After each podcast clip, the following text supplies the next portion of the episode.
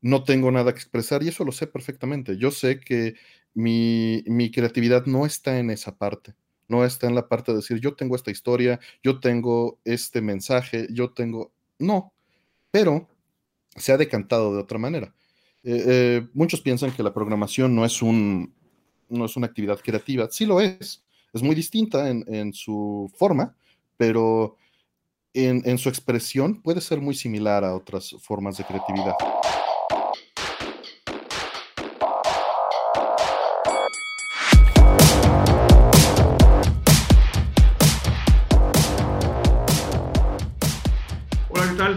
Soy el mestizo enmascarado, dándoles la bienvenida a un episodio más del Cotorreo Creativo.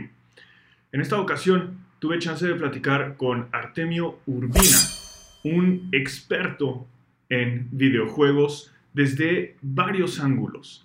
Y creo que lo realmente interesante de esta conversación con Artemio es justamente que es un gran ejemplo de las diferentes maneras en las que se puede abordar la creatividad. Si ustedes son fans de videojuegos, pero también están interesados en el, coleccionismo, tienen algún interés en el aspecto técnico de la conservación y quizá inclusive de la producción de videojuegos, les recomiendo muchísimo que chequen esta primera parte de nuestra conversación con Artemio para un lado que por lo menos para mí era absolutamente desconocido del mundo de los videojuegos. Los dejo con la conversación. Artemio Urbina, bienvenido al Cotorreo Creativo. Muchas gracias por estar aquí. No, por el contrario, muchísimas gracias a ti. Eh, encantado de estar con ustedes. Muchas gracias. Eh, Artemio, empezamos por el, por el principio. ¿Cómo, ¿Cómo definirías lo que haces? ¿Eres un apasionado de videojuegos? Sí, pero no nada más. ¿Qué, qué es lo que... ¿Cuál es tu título profesional? ¿Qué, qué, qué hay en tus tarjetas cuando, cuando te presentas con la gente? Pues, pues, realmente esto es puro hobby, entonces en mi título profesional no hay relación con esto. Eh, y pues varía, la verdad es que brinco entre distintas ah, pues, áreas o distintos grupos en distintas secciones de la comunidad. Y dependiendo de cada una de esas secciones, pues eh, cambia eh, pues, mi acción. Pero si lo quisiéramos generalizar, muchas veces se trata de validar las diferencias entre simulaciones o emulaciones actuales y el hardware original de videojuegos. E, eso ha pasado recientemente, pero eh, ha variado un tanto entre campos de preservación, documentación, eh, comparación, ¿no? Y un poquito esto viene como resultado de darle sentido a, a, un coleccionismo que llevé por años, ¿no? Y era, aunque tiene sus vericuetos y sus partes interesantes de coleccionar algo porque es muy gratificante cuando llega alguien y dice, yo jugaba un juego en el que un monito de colores brincaba entre cubos, ¿no? Y, y te dice, pero no lo jugaba en Atari. Le sacas el ColecoVision, se lo pones y esta persona sonríe. Eso es, eso es muy gratificante, ¿no? Pero el, el hecho de que se me haya dado la oportunidad y se hayan alineado las cosas para ayudar a, a un nivel distinto, en el cual eh, esa información pueda ser compartida con más gente. ¿no? Eso, eso le da un sentido mayor. De acuerdo. Si, si yo hubiera tenido que explicar un poquito, yo hubiera usado el término historiador técnico de videojuegos. este, pero qué bueno que tú haces la aclaración porque en efecto hay muchas vertientes en, en tu actividad. Eh, pero quizá podemos empezar para ponernos un poquito en contexto. Eh, cuéntanos un poquito, ¿cuándo descubriste los videojuegos? ¿Cómo empezaste tú a desarrollar una relación con el medio? Pues mira, fue en, kinder, básicamente, pero primaria, eh, esos años por allá del año 79, 80, probablemente 80, en el que un compañero en los recreos llevaba una lonchera y me platicaba que había en los viajes que él hacía, porque pues yo, yo si no, pues, no, no viajaba en aquel entonces, eh, había unas mesas en las cuales había un vidrio a través del cual podía ver a un personaje y controlarlo por medio de una palanca, ¿no? Y esto pues parecía mágico. Obviamente, eh, pues en la noción de un niño de cuatro años no, no existía la diferenciación entre algo mecánico y algo electrónico, ¿no? Y, y pues la imaginación volaba y realmente estaba describiéndome lo que él veía. Y su lonchera lo respaldaba, ¿no? La lonchera era una lonchera de Pac-Man. Y un año después, él consiguió un Atari 2600 en uno de estos viajes, el llamado BCS, y traía justamente Pac-Man, Spider-Man y Haunted Mansion, ¿no? Y nos quedamos desvelándonos probablemente hasta las 9 de la noche jugando este Atari 2600 y, de ahí empezó todo. Buenísimo, buenísimo.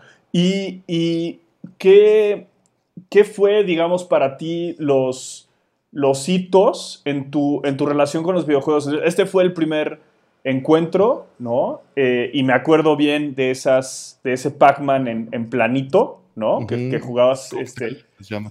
Exactamente, exactamente.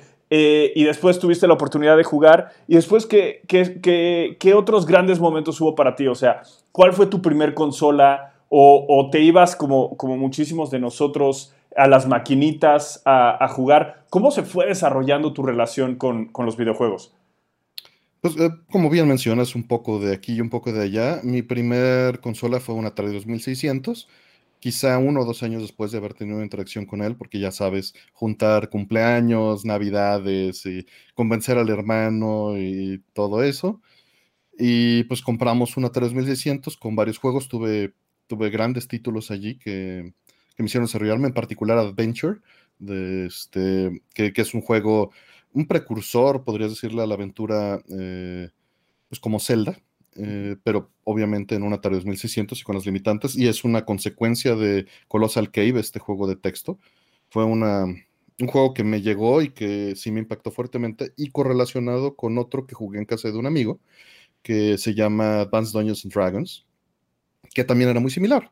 Llevaba Dungeons and Dragons a un videojuego, y hoy en día se pueden ver como crípticos porque tienes que resolver una serie de problemas sin nada de texto en pantalla eh, únicamente por, las, eh, pues, por todos los elementos visuales y acústicos que, son primitivos, pero que sin duda despertaban mi, imaginación. Y de las máquinas que mencionas, eh, sí, sí tuve contacto con los arcades a, esa edad, cuando en algún cumpleaños me llevaron a Reino Aventura, no mío, sino de igual un compañero de la escuela. Y en el castillo tenían máquinas, ¿no? Y recuerdo particularmente Super Pac-Man y, otras tantas, y era era muy místico porque todo a obscuras en este tipo de, arcade que hoy en día vemos románticamente como el típico ochentero, ¿no? Que luces neón, oscuro, música de fondo de, los ochentas, electrónica, alfombras de estas con colores neones y los gabinetes haciendo ruido y en, modo de atracción, eh, pues era embriagante, ¿no? y sin duda eh, pues fue, fue una experiencia que, me marcó, pero yo no podía experimentar eso por mi edad, a salir a buscar los lugares por mí mismo, ¿no? Era cuando sucedía, me acuerdo en particular que una vez nos llevaron al hotel, eh, a un hotel en Acapulco, y en el hotel, en el lobby, tenían un arcade de este tipo con máquinas mucho más nuevas, ¿no? Estaba Elevator Action, estaba Kung Fu Master, Kung Fu, este, Kung Fu Champ, había un montón de juegos. Y, pues nuestros padres los traemos a la playa y se están quedando aquí y además nos piden dinero para quedarse ahí. No les hacía sentido, ¿no? Pero esos fueron como los, los primeros elementos a esa edad, ¿no? Que, que, me llevaron. Hubo, hubo otros después con calculadoras programables, porque yo no tuve computadora sino hasta mediados de los noventas, una computadora personal, pero hubo, hubo eventos con calculadoras programables que un tío que se fue a Estados Unidos a trabajar, pues nos mandó de Navidad unas calculadoras. Y en esas eh, me encontré un manual de Zelda tirado en, un centro comercial, de Zelda de Nintendo, de Zelda 2 en particular, y pues me voló la cabeza, ¿no? Me abría mundos y, yo trataba de replicar en la calculadora pues, la experiencia de Zelda. Increíble, increíble. Hay, algo que, me gusta mucho en lo que dices, que es eh, la, la, experiencia mística. O sea, por un lado, por, por la edad y lo impresionable que se es a esa edad. Y también cuando algo es, es nuevo, independientemente de que sea nuevo para uno, pero eh, había todo este trabajo de, de, producción alrededor de un arcade, ¿no? Había toda esta mística que se construía alrededor del arcade y uno como niño impresionable, pues es la combinación perfecta y te vuela la cabeza y evidentemente nada nunca va a acercarse a ese primer, a esa primer experiencia, ¿no? Eh, y, cómo la describes y el detalle con la que, con la que describes, es claro que tú te amarraste, te, agarraste muy fuerte a, esa experiencia. Eso, eso fue lo que dictó para ti esta pasión que, continúa hasta hoy en día? ¿O, fue otro momento después el que te hizo, el que te hizo anclarte a esto?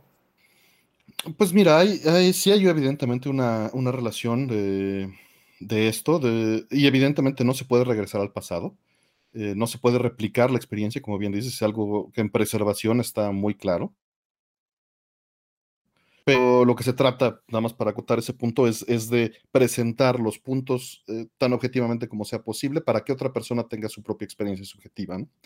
Y, regresando a, la otra parte de tu pregunta, y no fue lo único. Hubo algo que a muy bajo nivel, evidentemente yo no me daba cuenta y racionalizándolo en, retrospectiva es mucho más fácil decirlo. Em, y, o quizá es una narrativa que construí. Es difícil separar las dos cosas, ¿no? pero el simple hecho de que un videojuego fuera un conjunto de reglas aplicables por una entidad objetiva e imparcial hacia los jugadores, me, voló la cabeza, porque yo jugaba juegos de mesa y era un problema explicarle a mis padres las reglas o a los invitados y tenía tiempo, ¿no? Y no se aplicaban las reglas bien, no había concesiones o, se permitían cosas. Y cuando la computadora era imparcial y te simulaba un mundo, eh, completo, ¿no? Sin, sin, requerimientos externos que inclusive tú solo podías aplicar, eso, eso me amarró todavía más fuerte. Increíble, está, está buenísimo. Y, dudo, en efecto, que, que, de niño hubieras podido articular, ¿no? este, esto que nos acabas de explicar, pero ahora, como lo dices, es súper interesante. También es muy interesante y, evidentemente tu experiencia fue diferente a la mía, pero yo recuerdo bien mis primeras interacciones con los videojuegos, mi propia torpeza, nunca, nunca he sido gamer, no lo soy hoy en día, pero era fascinante y había que intentarlo. Pero este sentimiento de que la máquina me hacía trampa, de que, de que no era objetivo y no era imparcial y no quería que yo pasara ese nivel, porque después seguro ya no había nada más, ¿no? O, o, de nuevo, esta magia que se conjuntaba en, la experiencia que evidentemente era técnica y evidentemente era imparcial y, objetiva. Em, pero me parece interesante que para ti ese, ese mundo de reglas hubiese sido un atractivo, o, hoy lo veas como un atractivo para cuando, cuando eras niño. Em, dime, dime, por favor. No, este, es, es interesante que lo menciones y quizá tiene mucho que ver con eh, o sea, esa imparcialidad que, se percibe o parcialidad que se percibe, eh, muchas veces tiene que ver con eh, problemas ya sea técnicos, problemas de diseño, ¿no? Que, se manifiestan de esta manera, porque incluso hoy en día se sigue descubriendo que, por ejemplo, en algunos juegos, la bala se reconocía más grande o más pequeña de lo que es, a veces por un error, a veces por aumentar la longevidad, ¿no? Y eso, eso ya es injusto, per se. O sea, sí existe una injusticia eh, que puede eh, ser palpable, ¿no? Y, mesurable. Pero aún así, es, es, como bien dices, de fondo es objetivo porque es lo que la persona que decidió las reglas puso, ya que las reglas sean injustas. Es otro problema, pero el que las reglas sean injustas es perceptible como parte de que el juez las está aplicando mal, ¿no? Claro, claro, claro, claro. Está súper está súper interesante esa manera de, verlo. Y, pues nada, tu, relación con los videojuegos evidentemente continúa o, digo evidentemente, pero ahora me doy cuenta que no es evidente. Para muchas personas algo que, sucede eh, es esta primera experiencia de infancia o de adolescencia con una pasión cualquiera, después una interrupción eh, con, la vida adulta y, después retomarlo. ¿Para ti fue una línea continua o hubo este, esta pausa y, después regresaste a ello? Es, lindo que lo preguntes porque efectivamente una pausa y, cuando yo me he visto el lado del que estás, siempre hago esa pregunta. Siempre hago la pregunta de si hubo una pausa porque también me parece interesante. Y, sí, sí la hubo. Hubo la hubo durante la carrera, que, es curioso porque quizá durante la carrera es cuando más hubiera podido absorber ciertas partes técnicas, porque me dediqué a la ingeniería en sistemas, mucho relacionado de lo que derivó de haber eh, tenido esas calculadoras programables y ponerme a hacer software ¿no? y juegos en la calculadora raíz de los videojuegos. Y, y pues también que me soltaron varios proyectos en, en, la secundaria y en la prepa para, para usar las computadoras, ¿no? Me, daban las, las, llaves del laboratorio de cómputo y pues eh, yo feliz, ¿no? Iba el fin de semana, yo no tenía computadora en casa, iba el fin de semana al laboratorio de la escuela y me ponía ya a programar. Realmente a veces me ponía a jugar, pero no había mucha distinción entre eso visto externamente, solo, solo para mí, ¿no? Y, y sí, me separé unos años y fue hasta una clase de lo que se conoce como lenguaje ensamblador que es eh, un lenguaje máquina, eh, el lenguaje, no el más bajo que existe, pero el siguiente intermedio que, que, existe para hablar con la computadora. Y se me ocurrió hacer un programa que desensamblara, y, y eso es literalmente lo que suena, que toma un, un programa de Atari 2600 y, y lo, part, lo, lo, pase o lo convierta a una forma legible al ser humano eh, de sus partes ensambladas a desensambladas, ¿no? Para poderlo, eh, para poderlo seguir, ¿no? Para poder entender cuál es su algoritmo, su logística. Y, y, era una clase de ensamblador y mi maestro me permitió hacer un desensamblador de ROMs de Atari 2600.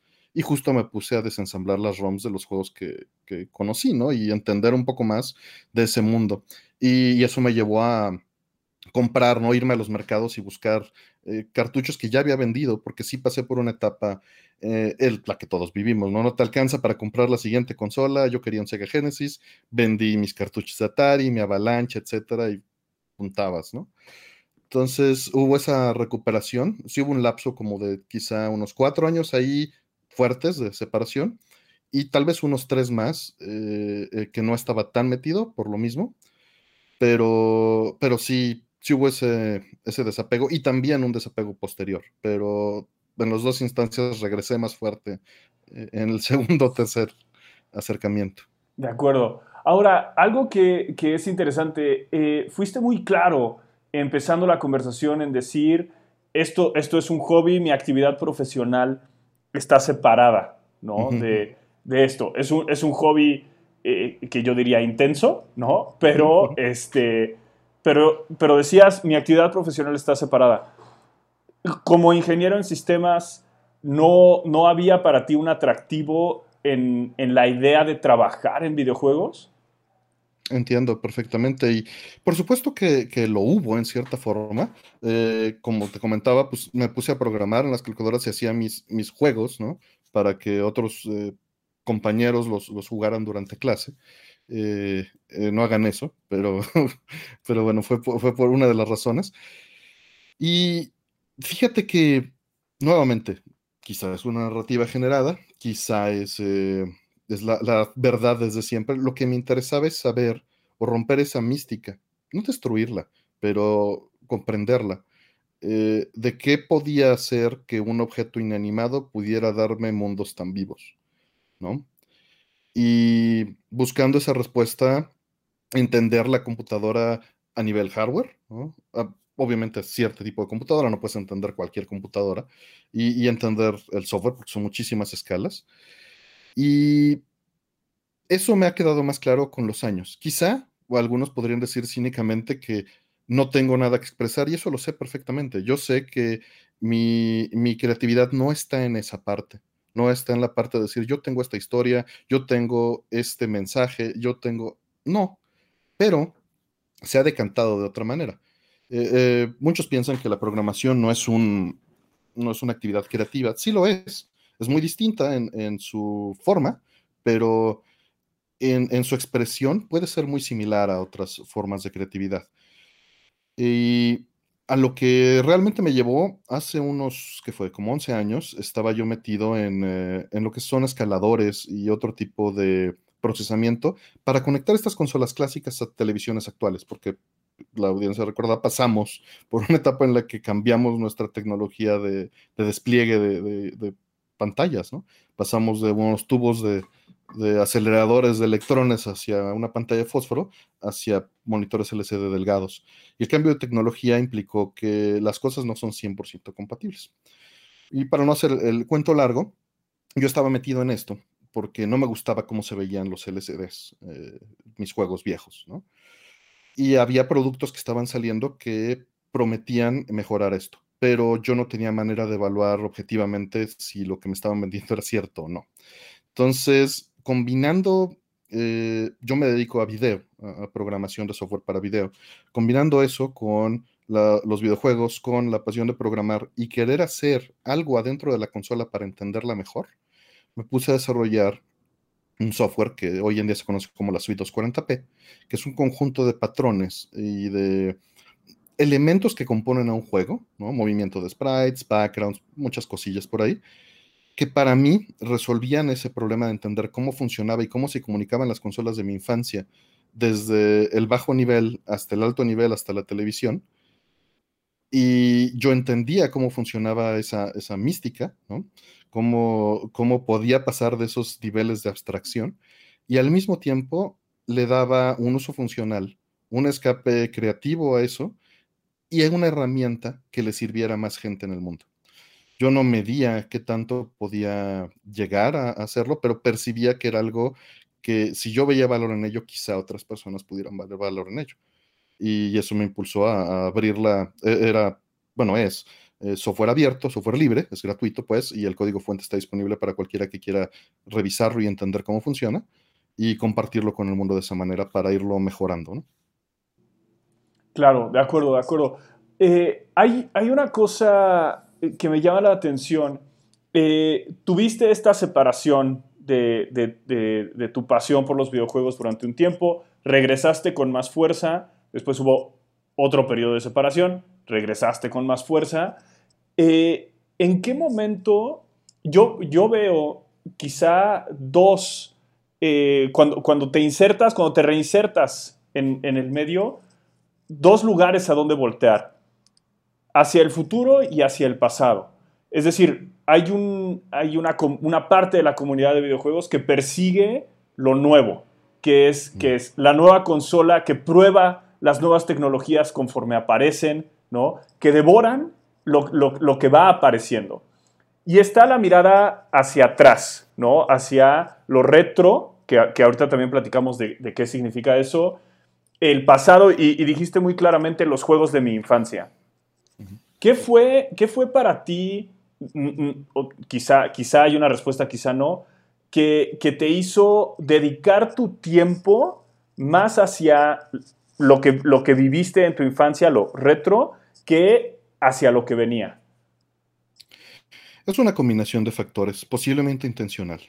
Eh, el primero es eh, que por allá del 2009-2010 estaba como miembro activo en un programa que de, de, Atomics, de la revista Atomics, y teníamos un programa en vivo, una mesa redonda que era los viernes Atomics Live y era de noticias. Y pues estábamos evidentemente cubriendo todo lo que iba saliendo y yo estaba en esa, eh, pues en esa etapa, ¿no? De que me estaba alejando, aunque no me daba cuenta, porque consumía todo lo nuevo, pero la realidad es que ya no me importaba tanto, ¿no? Y uno de, las, de los factores que causaron que no me importara tanto es este cambio por allá de 2010 a todo digital.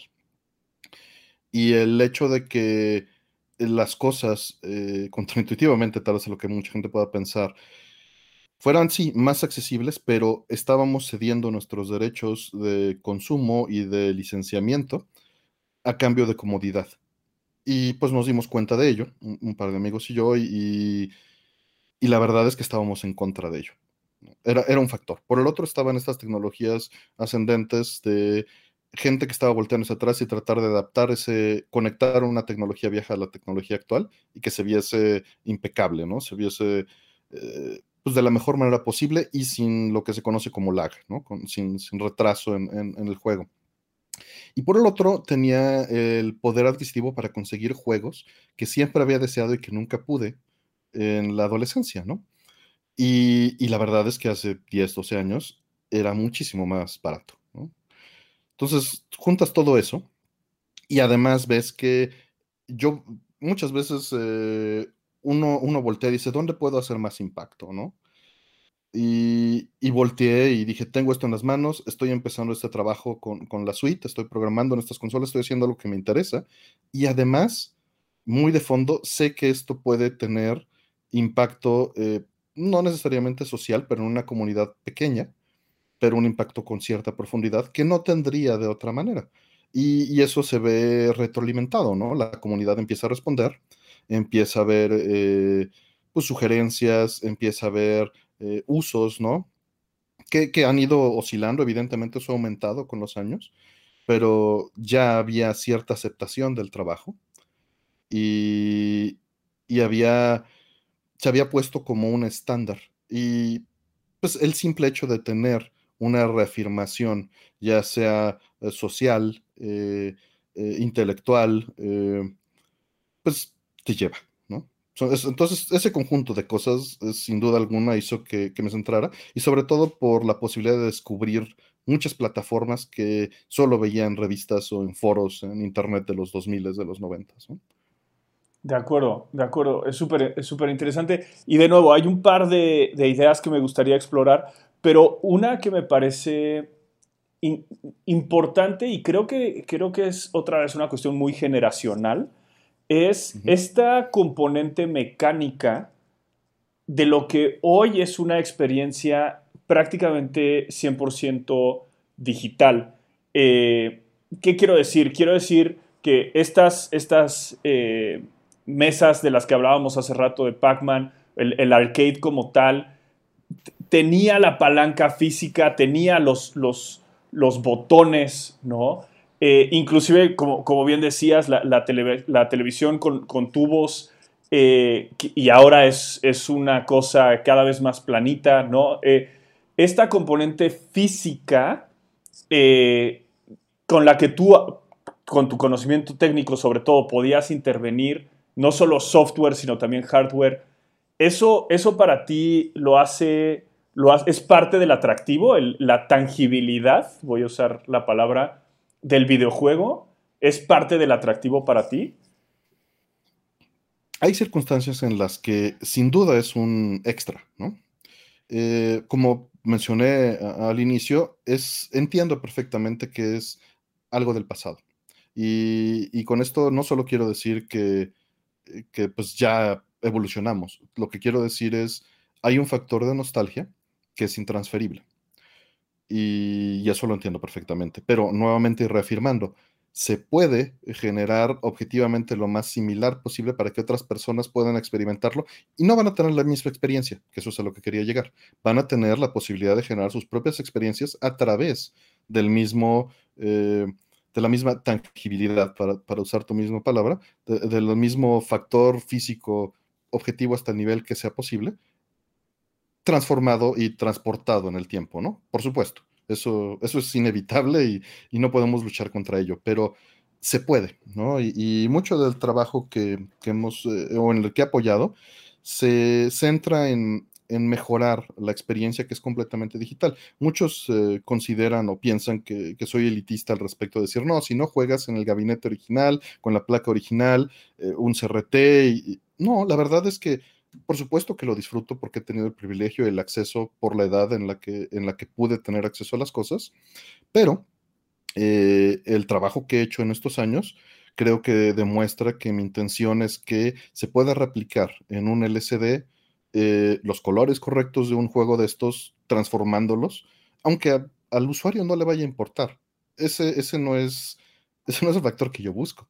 El factor que se busca de mi trabajo y como toda la gente que lo hace, porque realmente es, es otra gente la que, la que le saca eh, o, lo, o, lo, aplica, ¿no? Yo, yo solo me dedico a la, parte de la validación o de las herramientas, es eh, transportar ese, esos mismos factores para que se pueda hacer la, la, simulación más fidedigna, ¿no? El tamaño de los píxeles, los colores correctos, las curvas correctas, los niveles correctos. Ya si tu tele está mal configurada, no importa. La intención es que si tú tuvieras en ese momento un, un PC Engine, un TurboGrafx y lo estuvieras conectando a esa tele nueva que tienes, se viera igual de mal o igual de bien que el aparato que está sustituyéndolo. ¿no? Esa es la intención. Eh, ya si lo calibras correctamente y haces, bueno, vas a tener una experiencia que se va pero es la misma. O sea, la intención es que si cambias el objeto original por el, por el símil, ¿no? Actual, que haya la menor diferencia posible, incluso al nivel del audio. Eh, hay un proyecto que se llama Furia en el que nos hemos dedicado a comparar las curvas de ecualización y también eh, cada una de las notas, cómo se produce, y, es extremadamente sensible, es eh, pedantemente sensible. Pero la intención de eso es que termine en los productos de que, no importe, que termine en el celular replicándolo de la mejor manera posible, aunque la bocina nunca vaya a poder ejecutarlo, pero eso ya es decisión de quien lo consume, ¿no? Eh, y se podrían, evidentemente, conectar palancas lo más eh, fidedignas posibles. Eh, eso, eso ya va a ser parte nuevamente del consumidor. Entonces, creo que, creo que con eso respondo a la pregunta, ¿a cuál es la perspectiva actual? Conociendo las limitantes de que es imposible trasladar la experiencia completa, ¿no? De acuerdo, de acuerdo. Eh, de nuevo, me, surgen un, par de, preguntas. Em, y voy a usar, porque, porque me reconozco ajeno a, este mundo, voy a intentar usar un paralelo con un mundo que conozco un poquito mejor. Em, en el mundo de los cómics eh, hay coleccionistas que el placer está en la colección, es decir, en el objeto, ¿no? Y, por ejemplo, existe toda, ahora una industria con la certificación de cómics y el cómic se, sella, se certifica y, se, se, vuelve objeto, ¿no? Y, ya no un instrumento de lectura. Ya hay quienes coleccionan por, para leer la historia y para ver el arte, ¿no?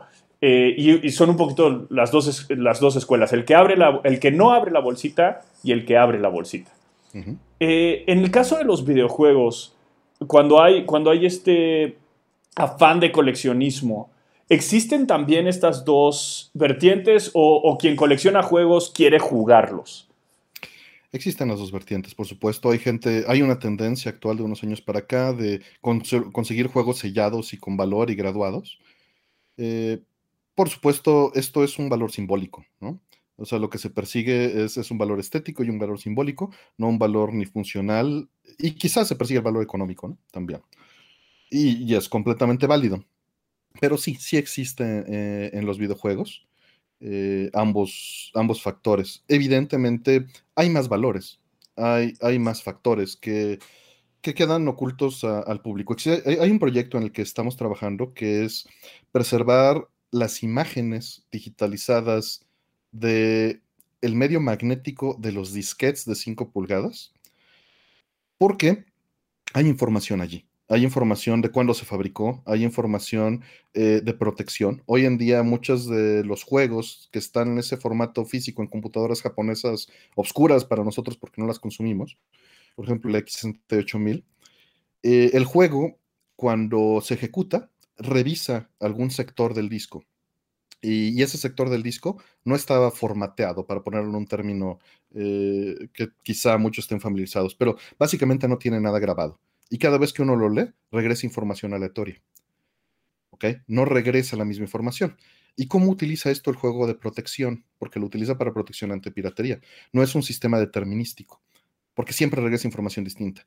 En cambio, si es una copia hecha en casa o, replicada por un tercero, siempre regresa información determinística. Entonces el juego revisa esa pista y si la pista regresa siempre la información, sabe que es una copia. ¿no? Y eso no es posible hasta el momento replicarlo en emulación o en una simulación y queremos que lo sea.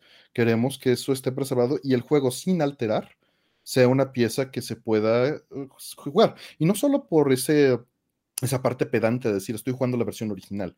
También hay variaciones. Muchas veces los piratas que hacían estos duplicados le aplicaban parches, ¿no? Hay un juego que es Castlevania en esta plataforma y, todas las versiones que están allá afuera están parchadas para ser más fáciles y están modificadas.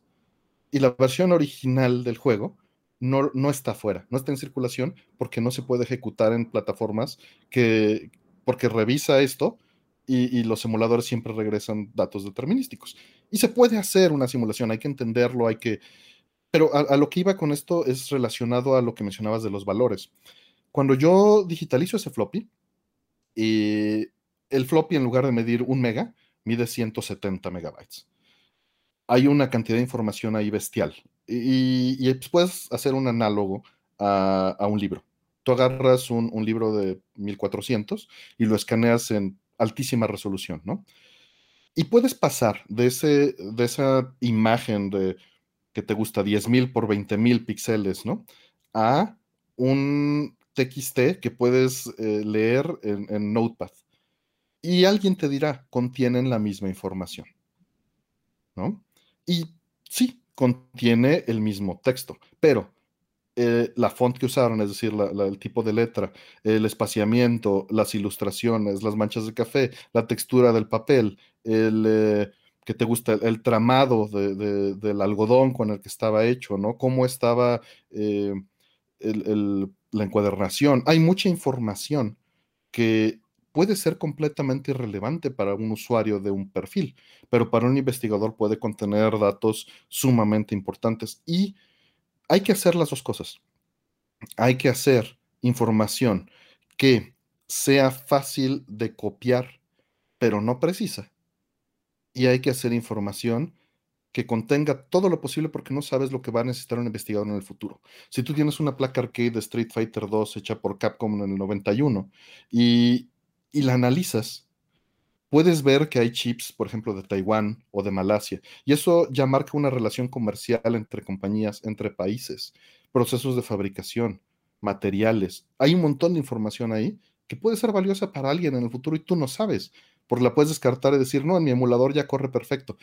Y la realidad es que todavía tenemos, hay muchos procesos que se desconocen del funcionamiento de estas cosas porque son completamente de nicho y en la emulación se ha pasado por un proceso de eh, alto nivel en el que se obvían los procesos. No se usa el mismo proceso para producir una imagen del resultado de ese juego en, la simulación actual. Lo que se hace es usar algo paralelo que decías. Mm, está generando estas imágenes, utilizo el hardware de la computadora y lo hago. Pero hacer que las estrellas se pinten de la manera correcta, exacta, como lo hacía el aparato, sí, suena pedante, pero lo podemos hacer hoy en día que tenemos los aparatos funcionando, lo podemos documentar.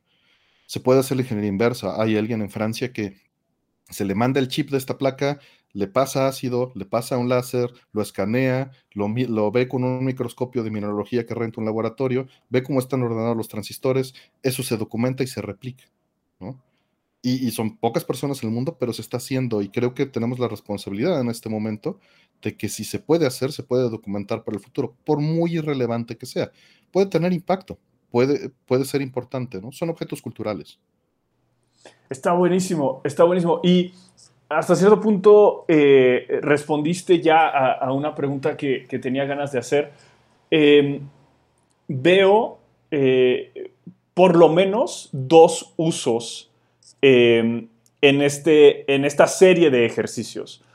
Uno, y, nos hablabas de él hace un momento, es ofrecer la oportunidad a alguien de experimentar lo que experimentó en el pasado o algo que nunca había experimentado de la manera lo más cercana posible a como lo hubiese experimentado entonces, que, yo le llamaría un poquito una función de uso. Pero hay otra que es una 100% científica en el sentido 100% de documentación.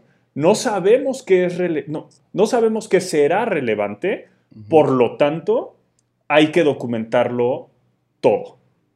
De acuerdo.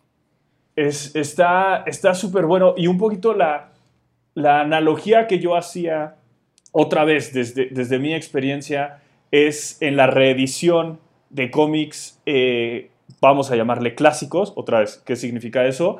Donde las editoriales toman decisiones donde, de, por ejemplo, reproducir los errores de impresión o corregir los errores de impresión, intentar reproducir eh, los materiales originales o aprovechar tecnologías nuevas para, por ejemplo, poner colores más vívidos, porque ahora tenemos la posibilidad de imprimir una gama de color más importante de la que se podía en los 40, 50, 60. ahí el ángulo es un ángulo no de documentación, como, como eh, este segundo que nos has explicado, que me parece increíblemente interesante, sino de consumo. Y un poquito la lógica cuando se habla, por ejemplo, de recolorizar eh, cómics o de corregir errores de impresión, eh, la lógica parte de un razonamiento de intención. Eh, cuando se hicieron estos cómics, la intención era colores que brincaran de la... Me clavo en los colores porque es como lo, que, lo más evidente, ¿no? Pero colores que brincaran de la página. Y entonces, es, hasta ahí llegábamos. Pero hoy podemos hacer colores que brinquen en la página de esta manera. La intención, vamos a respetar la intención. ¿Dónde, dónde, creo que es la respuesta, pero ¿dónde te colocas tú en ese sentido? La experiencia debería intentar reproducir la intención de entonces, aunque la tecnología no lo permitiera, o se reproduce con las replicando las capacidades tecnológicas de entonces. Esa es una gran pregunta y te voy a responder en el medio en el que la estás planteando. Imagina tú que tuvieras una aplicación que pudiera desplegar ese cómic, que tuvieras la opción en un menú de configuración de decir, elijo la intención de preservarlo o elijo la opción de verlo con colores más brillantes actuales. Y quiero verlo con gráficas vectoriales retocado y rescaneado, o lo quiero ver con la textura del papel y que fuese una opción de configuración desde settings de la aplicación en lo que lo estás viendo, em, y que ya fuese completamente a tu juicio si tuvieses el monitor calibrado para representar los colores y la escala correcta o no, pero dar la opción al usuario. Y, por eso, por eso me refería a preservar los dos caminos, de ser posible. Eh, hay, hay, un proyecto, por ejemplo, esto es hardware abierto y hardware este, y software libre, ¿no? Es, es gratuito, todos los esquemas y el, software, esto es, Mister, es un FPGA, que es, una, es un chip que, eh, o sea, los FPGAs, imagínate, voy a sobresimplificar, que es una matriz de transistores que están conectados eh, el uno con el otro. Y tú conectas cada una de las conexiones de entre esos transistores a una memoria. Y si la memoria está en 1, si está prendida, se conecta el transistor. Si está en 0, se apaga el transistor. Lo que tú puedes hacer con esa configuración es representar en memoria, en software, la configuración del hardware de transistores que quieres tener. Como todos eh, quizás sepan, es que todos los, los aparatos electrónicos que utilizamos están fabricados con transistores.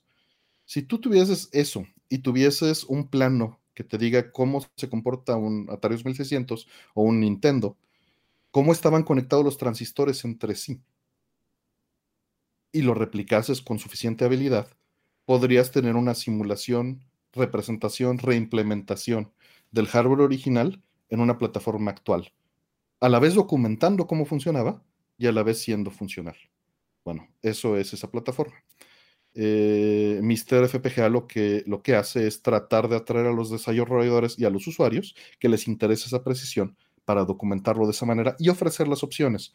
Eh, la forma estándar, cuando tú entras a, una, a un core, se llaman, a una implementación en FPGA de un Sega Genesis, por ejemplo, o de un Nintendo Entertainment System en este rato, eh, te ofrece la experiencia de como si tuvieras un Nintendo conectado en ese momento. Pero si quisieras mejorar la experiencia, es decir, ¿Te acuerdas que en los juegos de NES quizá eh, algunas veces parpadeaba una parte de la pantalla y no se veía la cabeza del personaje o los brazos? Esto pasa porque el hardware estaba limitado a dibujar cierta cantidad de elementos gráficos por línea. Se puede decirle, tener, tienes más capacidad, puedes simular un NES que tuviese más capacidades y se le programa esto. dice, bueno, si en el menú te metes y le dices, no tengas límite o sube el límite 10 veces, puedes mejorar la experiencia para alguien que le interese eso. Pero tener la opción creo que es clave. Y es algo que la industria comercial no nos da en general en estos remasters regresando a los videojuegos. Y obviamente eh, no se puede en, en los cómics en una tecnología actual, pero no veo por qué no se podría tener e-paper en un cómic digital y no que sea pro eso, ¿no? Soy, soy bastante profísico, pero existe la opción de tener un cómic que pudiera ser virtual, ¿no? Donde cada hoja fuera de e-paper y se pudiese programar y estuviese calibrado para irte a la precisión o irte a, la mejora en tecnología actual, ¿no? Podría ser. O que se imprima el cómic de las dos maneras y que tú escojas, ¿no? Y así le pegas al mismo coleccionista dos veces también. Claro. Hay caminos. De acuerdo, está súper interesante. Ahora, eso eh, de aquí me lleva a, otro, a otro par de preguntas, a otro par de ideas. Em, mencionabas hace rato cuando, cuando nos hablabas un poquito del camino que decidiste tomar, que viste, eh, una oportunidad, una ventana de tener un impacto en una comunidad. Y, que creo que en general, y, sobre todo pensando en, que gran parte de nuestra audiencia son personas eh, que aspiran a entrar a, ciertas industrias, em, la idea de hacer un impacto es, es, bien importante. La capacidad de terminar el día, terminar tu semana, terminar tu año pensando, mi presencia hizo una diferencia, eh, me, parece que es clave. Desde fuera, a mí me, surge la duda, ¿qué tan grande es esta comunidad? ¿Qué tan activa es esta comunidad? Eh, hay muchas personas interesadas en poder jugar sus juegos viejos en sus nuevas teles, escuchar esos soundtracks como se escuchaban con las bocinas. ¿Es una comunidad grande? Depende, evidentemente, de, tu concepción de grande, ¿no? Eh, y también cómo ha crecido. vamos a poner pues, algunos números, quizá.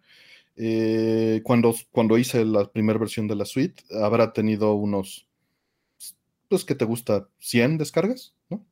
En aquel entonces. Hoy en día tiene unas 6.000 descargas al mes más o menos, 6.000, 8.000 descargas al mes. Estas utilerías en distintas plataformas, ya sea en Dreamcast, en Wii, porque hay distintos perfiles, ¿no? Hay gente que lo utiliza para...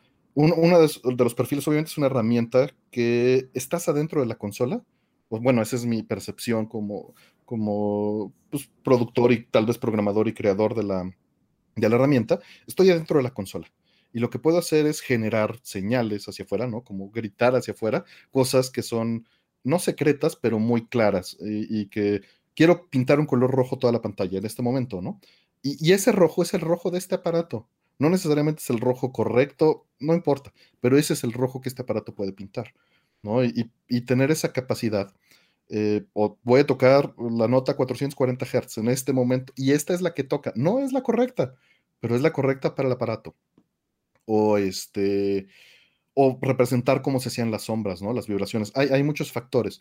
Entonces, mm, desde esa perspectiva, el, generar eh, es, esa información puede ser útil para distintas cosas. Una es calibrar monitores CRT, ¿no? Pantallas viejas, y decir, quiero que se vea lo mejor posible eh, para desplegar esta señal. Otro es, yo soy streamer, entonces quiero que al generar la señal de video desde aquí, se genere correctamente para que le llegue con mi capturadora calibrada a todos de la mejor manera posible y ya cada quien sabrá qué hace. Ese es otro camino. Otro es, tengo mi pantalla HD, tengo un escalador y lo quiero usar. Otro es, que ya nos vamos acotando. Tengo eh, un emulador, soy desarrollador del emulador y quiero que el emulador represente los colores correctamente en una computadora. Y otro es, hago simulaciones en FPGA y quiero garantizar que lo que estoy generando es no idéntico, porque es imposible hacer algo idéntico físicamente, pero lo más similar a el promedio, porque eso también es clave, de los aparatos de esta época, ¿no? Y, esos son usos distintos y cada uno tiene pues un alcance distinto y tamaños distintos, pero sí estamos hablando de decenas de miles de personas a nivel mundial englobando este tipo de cosas. Quizá nada más un par de decenas, tampoco es que sea así gigantesco, ¿no? Y no es que todos estén al mismo tiempo, cada uno en sus, en sus tiempos, en sus espacios. De acuerdo, de acuerdo. Y eh, hace, hace rato mencionabas el ejercicio por parte de, las empresas eh, productoras, editoras de videojuegos, de eh, hacer reediciones de juegos clásicos bajo los parámetros que ellos consideren, ¿no? Los que sean, que, que valoriza un, juego. Y evidentemente ese esfuerzo no empata al 100% con otras, otra hambre de jugar los juegos de cierta manera, ¿no? y, de ahí, o de, o de, experimentar el juego de cierta manera, y de ahí este, este esfuerzo del que, tú, del que tú eres parte. No, no que este, el, dinero y el capital sea el, parámetro importante, pero pensando en él como un parámetro, tú, tú hiciste un software eh, abierto, nos hablas de, hardware libre. Eh, ¿Esta comunidad es eminentemente open source o, o hay un mercado ahí también que se explota y que compite con este oficial de las reediciones? Existe, existe un mercado que no es abierto, pero que de todas maneras, aunque compite con, con este abierto y compite con el comercial, no implica que estén peleados de fondo. A final de cuentas, es poca gente con especialización a nivel mundial haciendo esto y evidentemente tienen que compartir información. No, tal vez no te digo son amigos todos, pero todos se conocen, todos tienen las mismas fuentes y una fuente que se genera en un lado beneficia a todas las demás. Entonces, aunque estos proyectos cerrados no necesariamente comparten toda esa información, si hacen un hallazgo lo suficientemente grande, pues sí, sí hay una, interacción. Ahora, eh, las empresas, es, curioso que lo menciones, y bueno, es evidente también que, teníamos que llegar a ese punto y como tú no quiero recalcar que son malas, yo creo que no hay intención.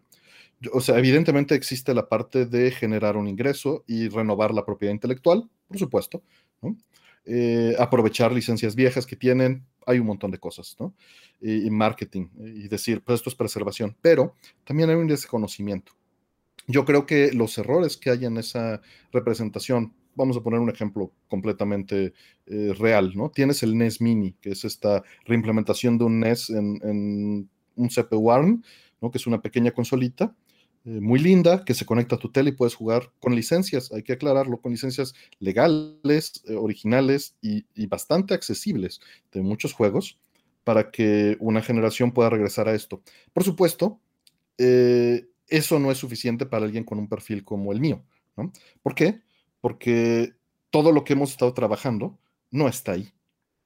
¿no? Eso, es una parte, y podría estarlo, no está necesariamente peleado, pero hay un desconocimiento y hay un, problema tal vez de licenciamiento, ¿no? De decir, no vamos a usar ese software o esas cosas abiertas para meterlas en un producto comercial, ¿no? Y también es la gente que ya sabía hacer eso. Imagínate, alguien, las personas que desarrollaron el hardware del NES, y que sabían programar en ensamblador de 6502 y que sabían diseñar transistores, ¿qué cabida tienen en el Nintendo de hoy? Ninguna. Y además, esa gente ya está jubilada, si no es que ya falleció. Eh, hay un desconocimiento total. En Capcom pasa igual, en Konami pasa igual, en todos lados pasa igual y es natural. Y contratar a alguien que tuviese el perfil para, para hacer un producto de este tipo, normalmente contratan a un tercero, una empresa que puede englobarlo.